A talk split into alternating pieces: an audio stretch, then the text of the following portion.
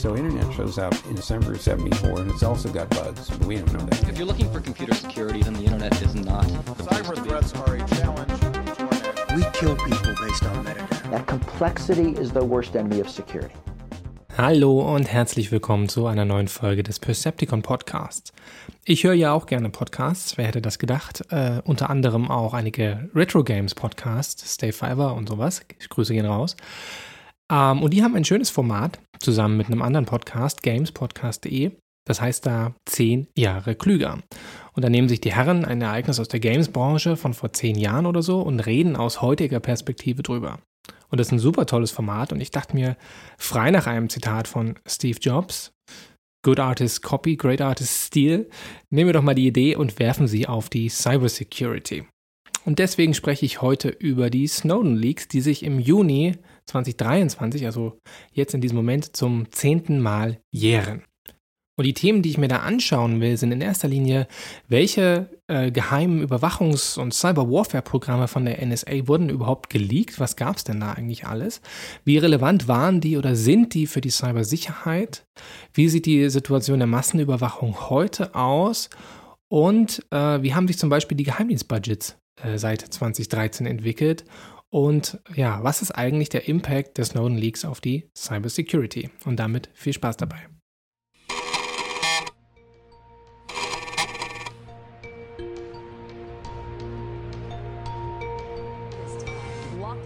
Blockbuster secret government surveillance program. The NSA collecting phone records from millions of Verizon wireless customers. I'm switching right now to ATT. I think we can assume it's all the other carriers as well. Some groups think this is a massive invasion of privacy. Gigantic overreach by the federal government. It is beyond Orwellian. Should Americans be fearful of this this morning? Mit einem Prisma kann man Licht brechen und die Lichtstrahlen umlenken. I've been saying since 9/11, you just got to do what you got to do for the national security. I don't think you're talking to terrorists. Ihr gigantisches Telefon- und Internetüberwachungsprogramm PRISM. Uh, my name's Ed Snowden. I'm uh, 29 years old. I work for Booz Allen Hamilton as an infrastructure analyst for NSA uh, in Hawaii.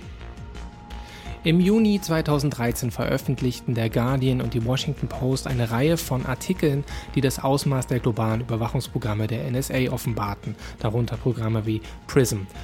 Das habt ihr eben hier in den Einspielern gehört, was da die Diskussion des zum damaligen Zeitpunkt war und was das ausgelöst hatte. Geleakt wurden die Informationen von Edward Snowden, einem ehemaligen Mitarbeiter der National Security Agency, der eben diese Dokumente an Journalisten weitergegeben hat zur Auswertung. Aus diesen Dokumenten ging hervor, dass die NSA Zugang zu riesigen Mengen von persönlichen Daten hatten. Darunter Telefonaufzeichnungen, E-Mail-Verkehr, ja sogar der gesamte Internetdatenverkehr einzelner Länder wurde kopiert und analysiert mit verschiedenen Überwachungsprogrammen. Die Leaks beinhalten eine ganze Menge interessante Details über, um die Überwachung weltweit, aber eben auch um die Cyber-Warfare-Praktiken der NSA, um die es jetzt hier heute gehen soll.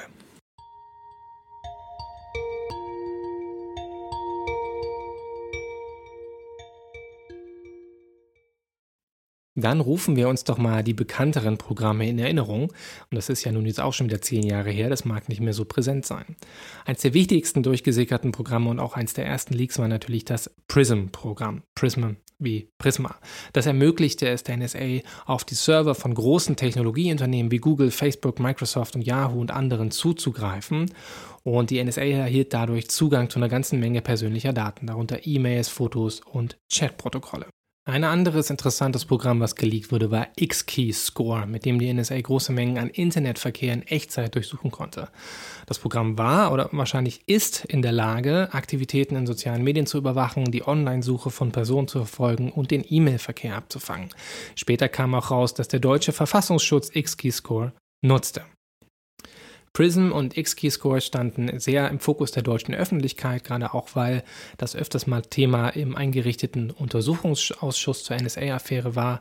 Aber weniger im Fokus der Öffentlichkeit stand das sogenannte Bullrun-Programm. Und das ermöglichte es der NSA, Verschlüsselung zu umgehen bzw. aufzubrechen und auf verschlüsselte Daten zuzugreifen, was natürlich erhebliche Implikationen für die Cybersicherheit hat oder hatte, weil wir wissen nicht, ob das Programm noch existiert oder vielleicht fortgeführt wurde. Wahrscheinlich. Dabei wurden verschiedene Methoden benutzt, inklusive äh, CNE, was man auch immer schön als Computer Network Exploitation beschreibt oder eben auf Deutsch der Einsatz von Schadsoftware oder Schwachstellen in Systemen, um ähm, an Inhalte ranzukommen. Laut den Slides, die wir von Snowden gesehen haben, war es der NSA möglich, bestimmte SSL, also Secure Socket Layer Verbindungen, die zum Beispiel für Browserverbindungen und HTTPS benutzt werden, aber auch für ähm, die Kommunikation von ähm, Servern untereinander äh, und VPN-Verbindungen aufzubrechen. Wie genau das funktioniert hat, äh, ist unbekannt. Ein anderes bemerkenswertes Programm war Tempora und das wurde zusammen mit dem britischen Government Communications Headquarter, dem GCHQ, betrieben. Und das Ganze wurde entwickelt, um Datenmengen aus Glasfaserleitungen zu kopieren. Das hat man in der Art gemacht, dass man wusste, dass ein Großteil der europäischen Glasfaserleitungen über Großbritannien in die USA gehen. Also zunächst auf dem britischen Festland anlanden. Da kann man sie dann auf britischem Ter Territorium kopieren und dann werden sie so sozusagen weitergeschickt über die transatlantischen Glasfaserleitungen. Es wird geschätzt, dass Tempora in der Lage war, 600 Millionen Telefonereignisse pro Tag abzufangen und Daten bis zu 30 Tage zu speichern. Die Idee dahinter, dass der Netzwerktraffic an großen Rechenzentren der sogenannten Internet Exchange Points, also wo die großen ähm, transnationalen Glasfaserkabel zusammenlaufen, dass man den Datenverkehr dort kopiert, ist eines der zentralen Prinzipien, die äh, in den Snowden Leaks aufgetaucht sind und was dann von vielen, vielen, vielen Staaten weltweit kopiert wurde und als Anlass genommen wurde, eben jenes auch zu tun, unter anderem auch in Deutschland. Und gerade in Deutschland war noch eine Episode besonders wichtig, nämlich das Abhören von europäischen Staats- und Regierungschefs und Chefinnen und eben auch die Telefone von Angela Merkel. Dann will ich einfach sagen, dass man mit dem gesunden Menschenverstand betrachtet, doch aus meiner Sicht das ähm, Ausspionieren von Verbündeten, von Alliierten letztlich Vergeudung von Kraft ist. Ja, Angela Merkel hier im Zitat ganz pragmatisch wie eh und je. Nichtsdestotrotz hat die Nummer natürlich enorme diplomatische, sagen wir mal, Problemchen erzeugt und Obama kam dann extra noch nach Deutschland und hat sozusagen nochmal versucht, die Beziehung zu kitten. Also das war damals schon eine große Sache.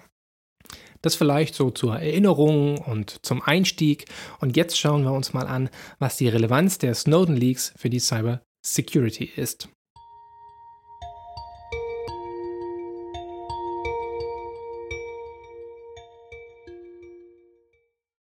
Und wir fangen an mit dem Quantum-Programm. Quantum war eine Reihe von Hacking-Tools, die von der NSA verwendet wurden, um sogenannte Man-in-the-Middle-Angriffe auf gezielte Personen und Organisationen zu starten. Bei Man-in-the-Middle oder wahrscheinlich sollte man sagen Person-in-the-Middle-Angriffen setzen sich die Angreifer zwischen die Kommunikation von Sender und Empfänger. Das Programm ermöglicht es der NSA, den Internetverkehr abzufangen und eine Benutzer sozusagen auf gefälschte Websites zu lenken und da eine Injection zu machen, also Schadsoftware in den Datenverkehr zu implementieren und dann die Anfrage weiterzuschicken. Wie Quantum genau funktioniert, wurde auf diversen Tech-Konferenzen erörtert und da könnt ihr jetzt mal kurz reinhören. In those leaks, they, uh, there was uh, talk of an attack called Quantum Insert, which basically is the code name for uh, their TCP injection uh, attack. Specifically targeting HTTP uh, sessions to uh, redirect the victim or target to a uh, server that will exploit the target. Das war Yun Zheng Hu von Fox IT, einem niederländischen IT-Security Research Team, die Quantum Insert äh, angeschaut haben und das auf einem Talk vorgestellt haben. Das Wired-Magazin schrieb damals, dass mit Quantum Insert-Angriffen die NSA im Jahr 2010 weltweit 300 Rechner äh, mit Schadsoftware infiziert hat und für eigene Operationen genutzt hat. Solche Man- oder Person-in-the-Middle-Angriffe gehören eigentlich zum Repertoire von Nachrichtendiensten und auch von Hackergruppen und sind eigentlich, dürften heute mit so einer 10 Jahre klüger Perspektive Standardwerkzeug bei den meisten Hackerinnen und Hackern sein. Ein anderer interessanter Fall von Schadsoftware ist Stuxnet. Stuxnet ist ja die Mutter aller Schadsoftware, wenn man so will. Und 2013 behauptete Edward Snowden in einem Interview mit dem Spiegel, dass die USA an der Entwicklung des Stuxnet-Virus beteiligt waren. Also Stuxnet eine ziemlich intelligente Malware, die auf das iranische Atomprogramm losgelassen wurde. und Berichten zufolge wurde das in Kooperation mit Israel entwickelt. Stuxnet gilt ja bis heute als eine der komplexesten und teuersten und destruktiven Schadsoftwarekampagnen, die es so gibt, war mehrere Jahre lang in Vorbereitung. Eine, einige sagen seit 2005, also fünf Jahre, hat äh, mehrere Millionen US-Dollar gekostet und hat mehrere sogenannte Zero-Day-Schwachstellen verwendet. Das Interessante an Stuxnet war, dass dieser Wurm entwickelt wurde, um ICS-Systeme zu manipulieren, also Industrial Control System. Und das war damals neu. Das war ein Novum. Und hören wir uns mal an, was Ralf Langer dazu zu sagen hat, einer der diejenigen, die die Industrial Control System Module in Stuxnet untersucht hat. And if you have heard that the dropper of Stuxnet is complex and high tech, let me tell you this.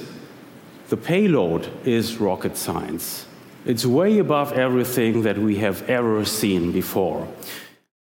Also hier nochmal ein Originalzitat von Ralf Langer. Der Begriff Payload bezieht sich übrigens auf das, was äh, durch eine Schadsoftware ausgeliefert wird, also das, was äh, sozusagen gedroppt wird, was auf dem System geladen wird. Und dann kann man noch dazu das, ähm, den Übermittlungsmodus, den Übermittlungs-, den Transportweg als zweites Modul beschreiben, was bei Stuxnet auch irre komplex war, weil das Ding über air-gapped äh, Systeme springen musste, also über Systeme, die nicht mit dem Internet verbunden waren. Und da wurde allerlei fancy Code geschrieben, um sozusagen eine automatische Übermittlung des Codes zu ermöglichen. Und lange Zeit war eben nicht klar, wer hinter Stuxnet steckte. Es gab eine Reihe von Vermutungen, dass es vermutlich die USA waren, ne? ganz einfach, weil Iran und Atomprogramm und Atombombe liegt nahe, dass das ein ähm, Motiv sein könnte. Aber mit den Snowden-Leaks haben wir sozusagen ähm, weitere Indizien bekommen, dass es tatsächlich die Amerikaner waren, die hinter Stuxnet gesteckt haben. Die Geschichte geht aber noch weiter. Neben der Attribution von Stuxnet haben wir durch die Snowden-Leaks auch äh, einige andere Cyberoperationen der NSA attribuiert bekommen, beziehungsweise weitere Indizien dafür bekommen. Und eine von diesen Kampagnen ist Regin, eine ausgeklügelte Malware-Plattform, die erstmals 2014 von Kaspersky Labs entdeckt wurde. Regin ist eine Plattform für Cyberangriffe, die neben üblichen Spionageaufgaben auch GSM-Mobilfunknetzwerke überwachen kann. Die Malware kann Tastenanschläge aufzeichnen, Screenshots machen, beliebige Dateien von Systemen stehlen, äh, E-Mails von Microsoft Exchange-Servern extrahieren und äh, Daten aus dem Netzwerkverkehr filtern. Die Schadsoftware kann darüber hinaus auch GSM Base Station Controller kompromittieren, also Computer, die die damalige GSM Mobilfunkinfrastruktur gesteuert haben. GSM war damals noch 2G, also der Vorgänger zum 3G Mobilfunkstandard und war damals noch ziemlich weit in Verwendung. Berichten zufolge wurde Regin verwendet, um Regierungen, Unternehmen und Einzelpersonen in Ländern wie Russland, Saudi-Arabien und Pakistan anzugreifen. Dazu gehörten Telekommunikationsbetreiber, Regierungsbehörden, multinationale politische Organe, Finanzinstitutionen, Forschungseinrichtungen und aber auch Privatmenschen, insbesondere Leute, die an mathematischer und krypto kryptografischer Forschung beteiligt waren.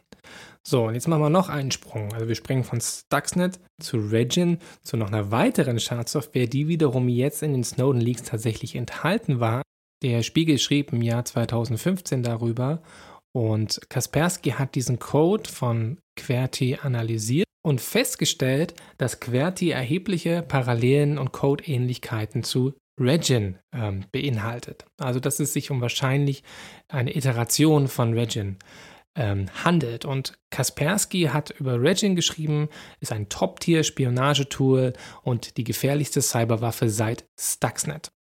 Laut Kaspersky zeigt die Überschneidung des Source Codes und die Komplexität des Angriffs, dass Regin eine Angriffsplattform der Five Eye Alliance ist. Also so ist das manchmal, ne? so funktioniert Attribution. Man findet in Snowden Leaks ein bisschen Source Code, äh, irgendeine Schadsoftware oder Antivirenherstellerschmiede hat eine, in ihren Archiven einen Malware-Sample und dann vergleicht man das und dann stellt man fest, ach guck, dieses alte Ding von damals, was wir nicht kannten, was wir nicht zuordnen konnten, weist Parallelen auf mit diesem neuen Ding, was wir da in diesen Leaks gefunden haben und wahrscheinlich handelt es sich um den gleichen Akteur dahinter. So, so funktioniert das manchmal.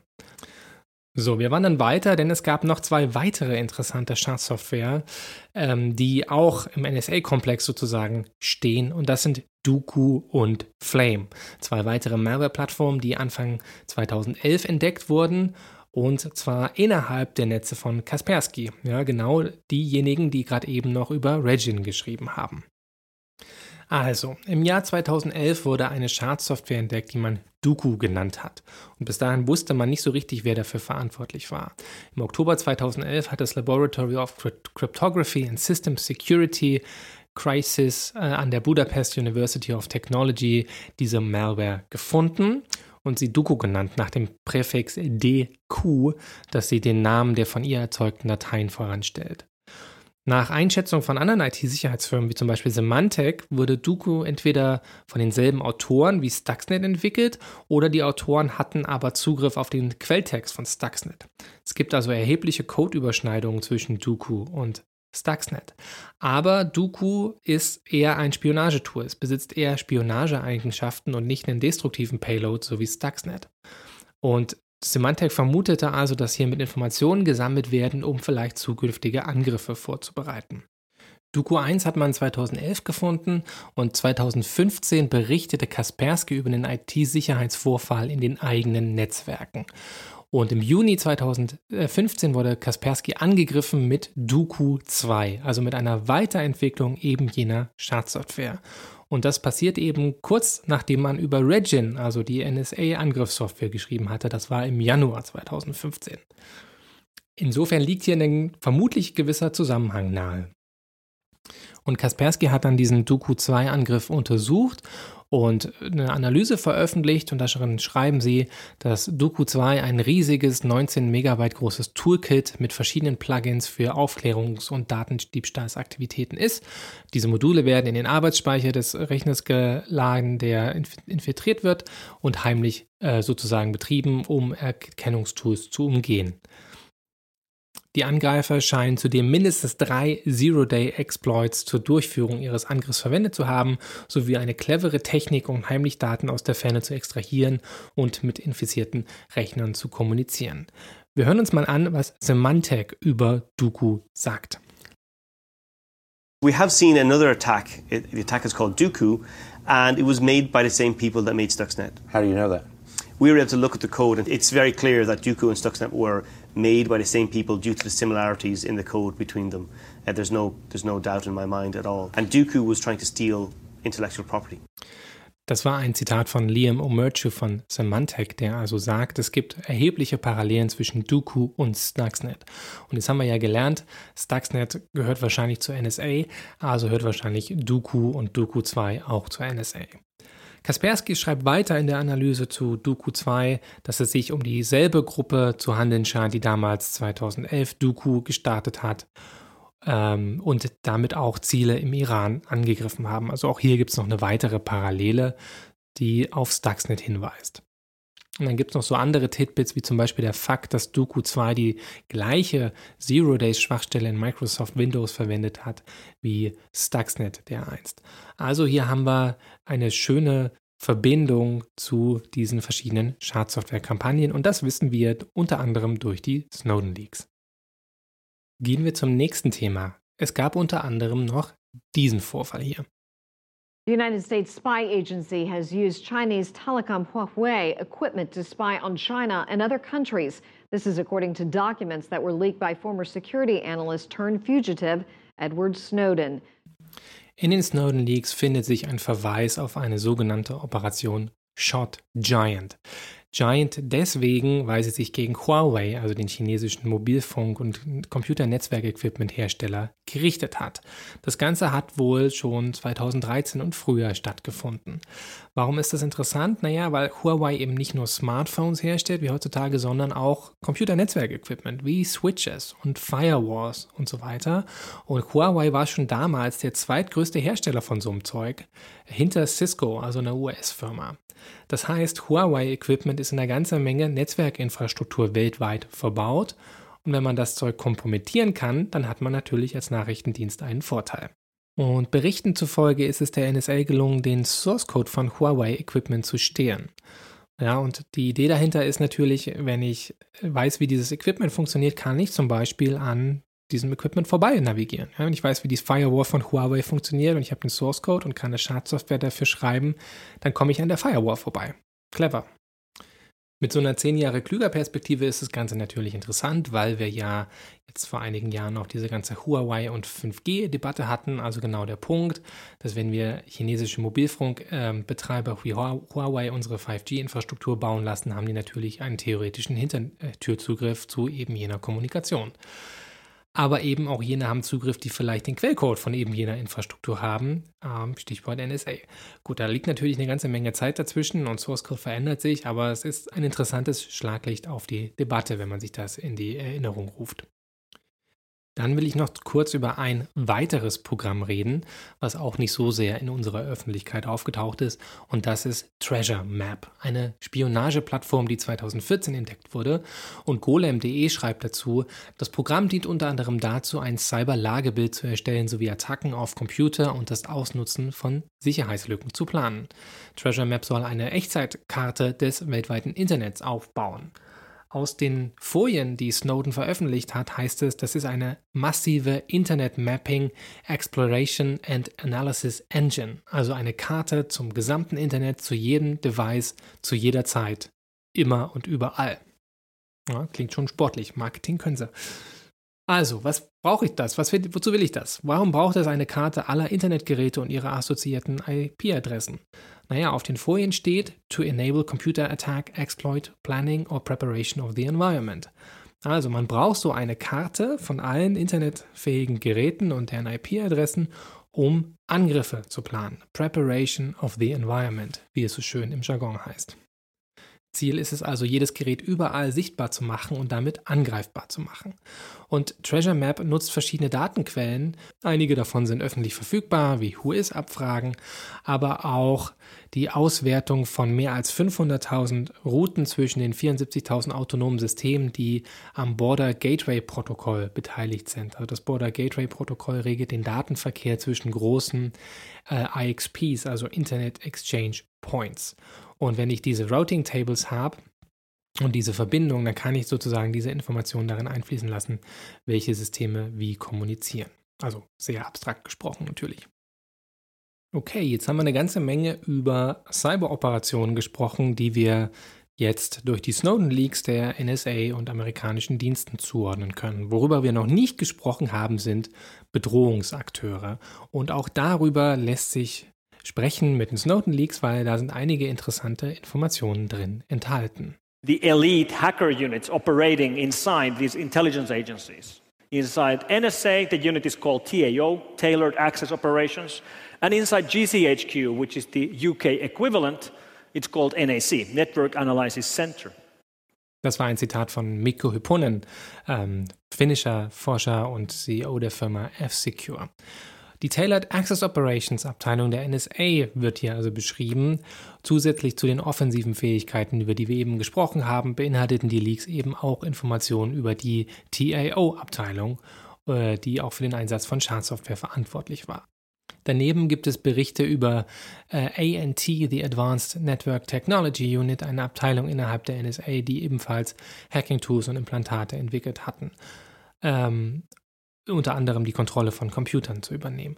Und dann gibt es noch Hinweise auf die Equation Group, also eine Hacking-Gruppe, von der von, schon im Vorfeld angenommen wurde, dass sie mit der NSA in Verbindung steht, aber jetzt erhärteten sich auch hier so ein bisschen die, naja, die Indizien, sagen wir mal. Die Gruppe war bekannt für die Entwicklung und Bereitstellung von einer Malware und einem Toolkit, was sich die Equation Toolkit nannte, und Berichten zufolge hatte dieses Toolkit die Fähigkeit, Festplattenfirmware zu infizieren, was es extrem schwierig machte, diese Schadsoftware zu erkennen und zu entfernen. Denn wenn sie sich auf der Firmware von einer Festplatte einnistet, die das Betriebssystem gar nicht so direkt steuern kann, dann ist es sehr schwierig, das Ding wieder loszuwerden.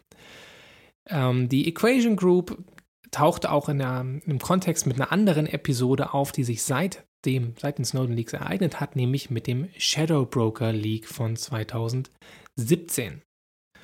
Ich gehe gleich nochmal tiefer darauf ein, aber jetzt nur in aller Kürze. 2017 trat eine Gruppe in Erscheinung, die sich die Shadow Broker nannte und die in Besitz von NSA-Angriffstools und ähm, Insider-Manualen The Intercept berichtet, die Beweise, die den Shadow Brokers Dump mit der NSA in Verbindung bringen, stammen aus einem von Snowden zur Verfügung gestellten, als streng geheim eingestuften Handbuch der Behörde zum Einschleusen von Schadsoftware. Das Handbuch weist NSA-Mitarbeiter an, die Verwendung eines Malware-Programms anhand einer bestimmten 16-Zeichenkette äh, zu verfolgen. Und hier folgt dann jetzt ein kryptischer Code, der sozusagen eingebettet werden soll in Schadsoftware. Und genau dieselbe Zeichenfolge taucht auch in einem Toolkit der Shadow Brokers auf, einem Programm namens SecondDat. Und hier zeigt sich also auch durch die Snowden Leaks wieder eine indirekte Verbindung zu Equation Group und somit die zur Attribution von Cyberoperationen gegenüber den USA. Und das ist halt insofern interessant, als dass wir zu Cyberoperationen von den Amerikanern gar nicht so viel wissen, aber die Snowden-Dokumente ergeben uns halt ein paar interessante Hinweise diesbezüglich.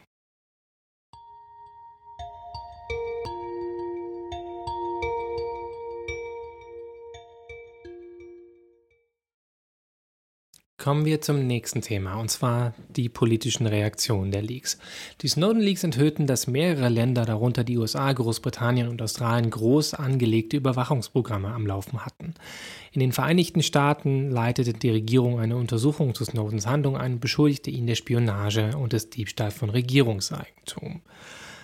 Im Laufe der Zeit und als Reaktion auf den öffentlichen Druck begann die US-Regierung allerdings damit, einige Änderungen an ihren Überwachungsprogrammen vorzunehmen, wie zum Beispiel die Beendigung der Massenerfassung von Telefonmetadaten gemäß dem US Freedom Act. Und ein Abschnitt dieses Gesetzes verbietet ausdrücklich jede Massenerfassung von Telefondaten von US-Bürgern. Wenn die Regierung Zugang zu Telefondaten haben will, muss sie zuerst eine richterliche Genehmigung einholen. Die Snowden-Leaks enthüllten auch, dass das australische Cygnus Directorate ASD an der Sammlung von Metadaten von Unterwasserglasfaserkabeln beteiligt war. Als Reaktion auf die Lecks verabschiedete die, die australische Regierung 2015 ein Gesetz, ähm, das die Befugnisse von Geheimdiensten erweiterte nämlich Daten von Computern und Netzwerken zu sammeln. Das als Telecommunications Interception and Access Amendment äh, Act bekannte Gesetz verpflichtet Telekommunikationsunternehmen, Metadaten zwei Jahre lang aufzubewahren und erleichtert Geheimdiensten den Zugriff auf Daten. Wandern wir weiter ins Vereinigte Königreich. Als Reaktion auf die Leaks führte die britische Regierung 2016 neue Gesetze ein, die als Investigatory Powers Act bekannt wurden. Das Gesetz gewährte den Geheimdiensten weitreichende Überwachungsbefugnisse, einschließlich der Möglichkeit, Kommunikation abzufangen und auf den Verlauf des Internetsurfens zuzugreifen. The government is introducing an investigatory powers bill. That's going to legitimize the dodgy activity that we've heard about from Edward Snowden about GCHQ and the way they work with the NSA. They're also going to extend the powers of the police to know about what you and everybody in the country does online, everybody's browsing habits. This is bad news. That's why the government has launched its own huge Das war ein Zitat von Jim Kellogg, Mitarbeiter der Open Rights Group, einer NGO, die massiv gegen diese Investigatory Powers Bill damals ähm, opponierte. Aber nicht nur die Briten haben ihre Geheimdienstbefugnisse erweitert, nein, auch die Neuseeländer. Das Government Communication Security Bureau war im Kontext der Five Eyes Allianz natürlich mit beteiligt an diesen Überwachungsmaßnahmen und auch diese Behörde hat neue Befugnisse bekommen. Und zwar wurde es jetzt leichter, Daten über neuseeländische Bürger und Einwohner zu sammeln, was zuvor verboten war. In Kanada wurde 2015 ein Gesetz eingeführt, was die Aufsicht über Geheimdienste etwas verstärken sollte. Das als Antiterrorismusgesetz von 2015, Bill C-51 bekannte Gesetz, wurde aber trotzdem kritisiert, dass es den Nachrichtendiensten auch neue Befugnisse einräumt. Dann wandern wir noch kurz nach Europa.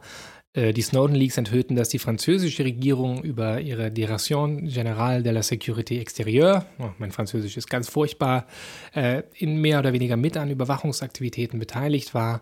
Und als Reaktion darauf führte die französische Regierung 2015 ein neues Geheimdienstgesetz ein, das die Überwachungsbefugnisse der Dienste ausweitete. Und natürlich wissen wir auch, dass die Bundesregierung über den Bundesnachrichtendienst an den Überwachungsaktivitäten beteiligt war. Und als Reaktion auf die Leaks leitet die Bundesregierung natürlich eine Untersuchung in Zusammenarbeit mit dem BND und der NSA ein und gab einen Untersuchungsausschuss, aber natürlich auch Reformen und neue Gesetze. Im Jahr 2016 gab es das neue Geheimdienstgesetz, welches die unabhängige Aufsichts-G10-Kommission einrichtete, um die Überwachungsaktivitäten zu prüfen.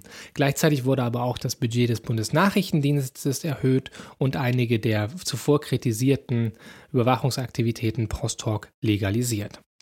Apropos Geheimdienstbudgets. Ich dachte mir, das ist vielleicht mal eine ganz interessante Übung, sich mal anzuschauen, wie sich die Geheimdienstbudgets zwischen 2013 und 2023 verändert haben. Nach Angaben der Federation of American Scientists belief sich das US-Geheimdienstbudget im Jahr 2013 auf 52,6 Milliarden Dollar. Das ist eine ganze Menge Holz. Und im Jahr 2021 betrug das Budget 81,5 Milliarden Dollar, eine Steigerung von über 50 Prozent. In Großbritannien war 2013 das Geheimdienstbudget 2,1 Milliarden britische Pfund und im Jahr 2021 stieg das Budget auf 3,5 Milliarden Pfund, eine Steigerung über 60 Prozent. In Australien ähnliches Bild, 2013 1,2 Milliarden australische Dollar, äh, 2021 1,7 Milliarden australische Dollar, aber nicht ganz so viel Steigerung. In Frankreich betrug das Geheimdienstbudget 2013 1,4 Milliarden Euro und 2021 wuchs es auf 1,9 Milliarden Euro. So, und dann noch Deutschland zum Schluss. Im Jahr 2016 612 Millionen Euro und im Jahr 2023 1,03 Milliarden Euro laut Statista. Das sind natürlich jetzt nur die westlichen Dienste. Interessant wäre natürlich jetzt zu wissen, wie sieht es denn eigentlich bei China, Russland und so weiter aus. Und hier ist es ein bisschen schwieriger, Zahlen zu finden, aber laut einer Studie des Stockholm International Peace Research Institute SIPRI sind Chinas Militärausgaben zwischen 2013 und 2020 um 85 Prozent gestiegen. Und in Russland ist es ähnlich schwierig zu ermitteln, aber es gibt ein paar Schätzungen, die darauf hindeuten, dass das Budget ebenfalls zugenommen hat so ungefähr 20 Prozent gegenüber 2013 und im Jahr 2019 war das Budget 65,1 Milliarden US-Dollar.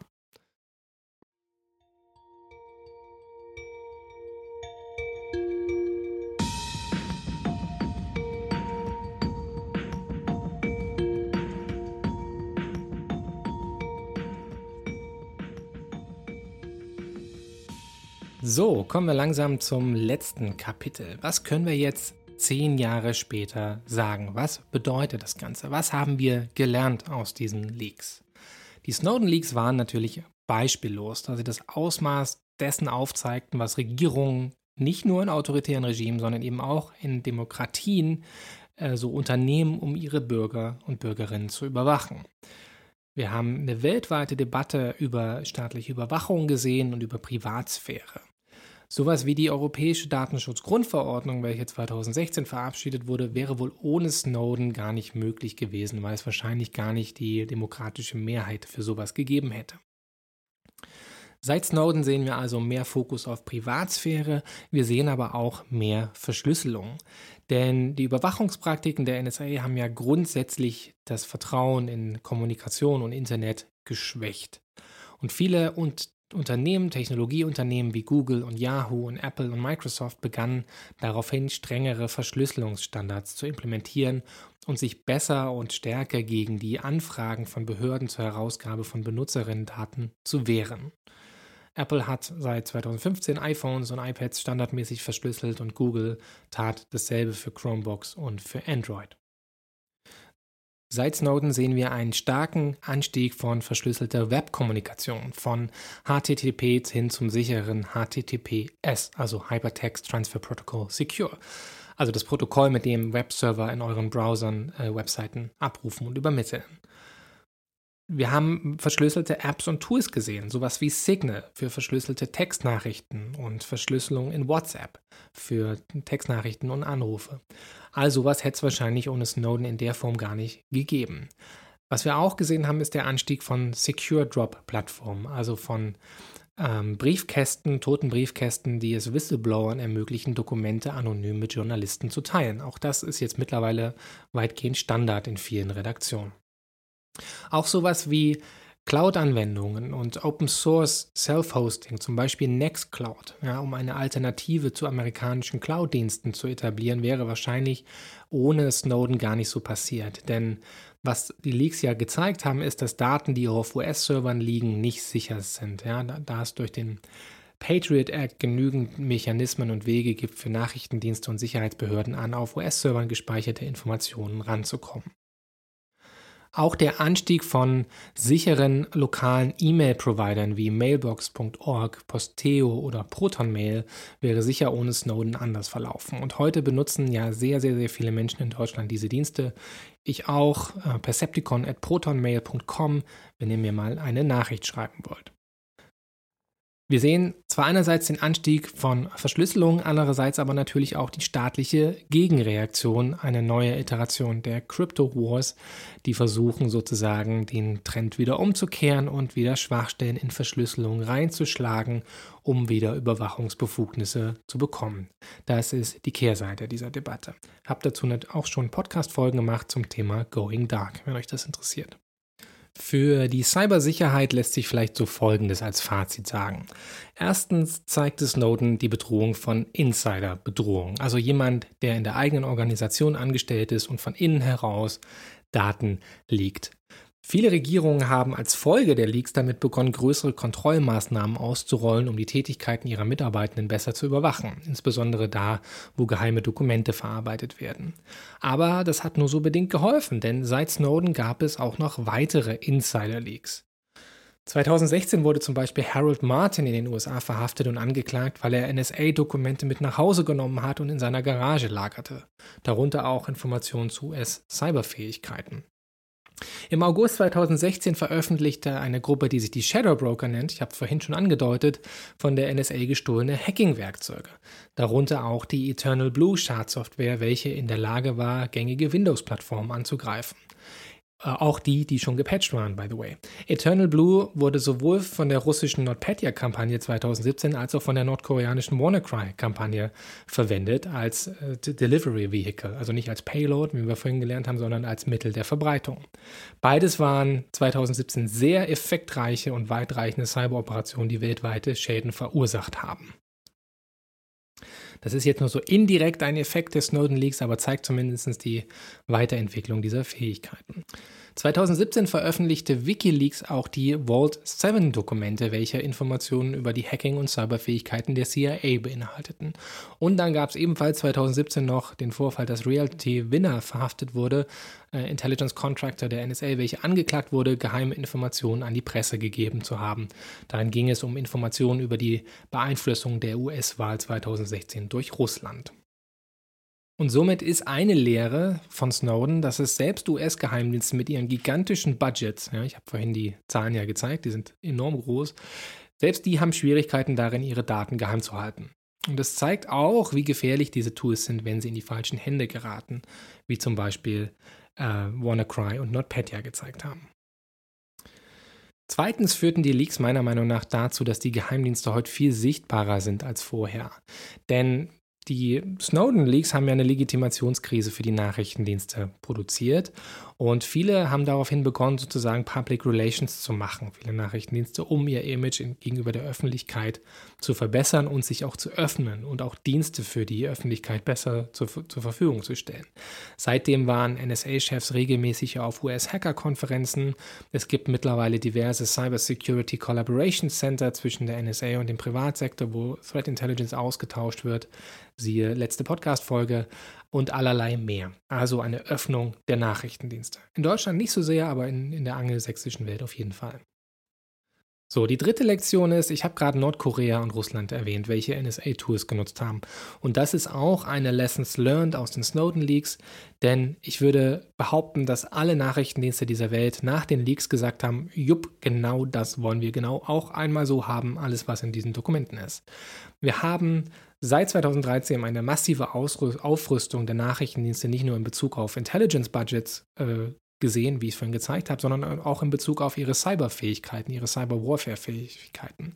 Der ehemalige NSA-Chef Michael Hayden hat mal gesagt, The gloves came off. Also die Handschuhe, die Samthandschuhe wurden seit Snowden ausgezogen. Andere Staaten haben angefangen, das zu kopieren, was die Amerikaner vorgelebt haben, ja, weil es einfach dadurch eine gewisse Legitimation erfahren hat. Angriffe gegen ICS-Systeme, also industrielle Steuerungsanlagen wie Stuxnet, wurden dann von anderen Staaten kopiert, wie zum Beispiel von Russland 2016, aber auch von anderen Staaten. Die Internetüberwachungspraktiken aller Tempora, also das Kopieren des Internetdatenverkehrs an Glasfaserleitungen, an den großen IXP Exchange Points, äh, wird nicht nur in Großbritannien praktiziert oder in den USA, das machen die Chinesen und die Russen genauso an den Punkten, wo die Glasfaserkabel ihr Territorium betreten. Und auch die machen da natürlich Überwachung und die Packet Inspection und allerlei mehr. Also diese Idee des Datenverkehrs filtern wurde mit Snowden auf jeden Fall der Öffentlichkeit bekannt und salonfähig.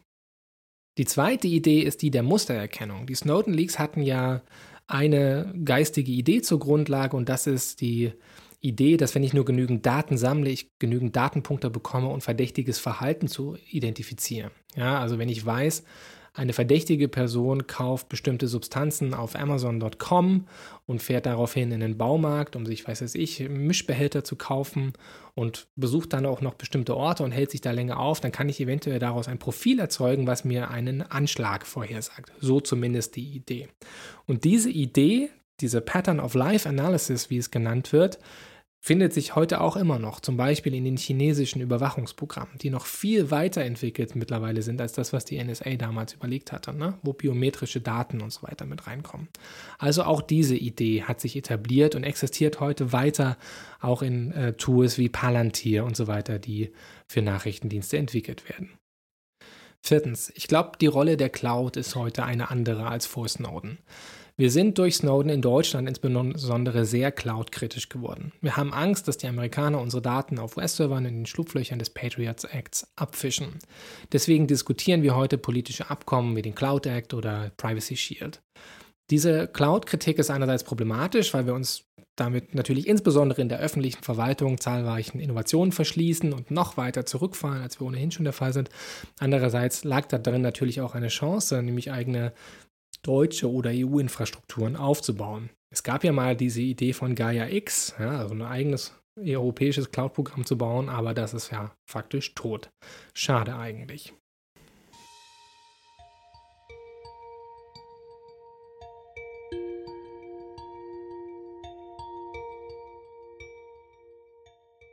Die Snowden Leaks lösten eine weltweite Debatte über staatliche Überwachung und die Rolle von Privatsphäre im Internetzeitalter aus. Allein bei uns in Deutschland war das ja super sichtbar mit dem NSA-Untersuchungsausschuss, mit dem ganzen Thema Piratenpartei, was in den Jahren davor virulent war. Ich habe damals an zahlreichen Überwachungskonferenzen teilgenommen, wo das Thema staatliche Überwachung ähm, diskutiert wurde. Aber ich glaube, dieser Effekt, ja, dieses gestiegene Bewusstsein über das Thema Überwachung, was auch manchmal der Snowden-Effekt genannt wird, ist mittlerweile verpufft ja, oder ist am Verpuffen. Denn ich habe das Gefühl, wir sind etwas taub geworden, wenn mal wieder irgend so ein Leak passiert oder mal wieder irgendeine Überwachungspraxis diskutiert wurde oder mal wieder zum 30. Mal die Schwächung von Verschlüsselung von, nun ja, Politiker am konservativ rechten Ende gefordert wird.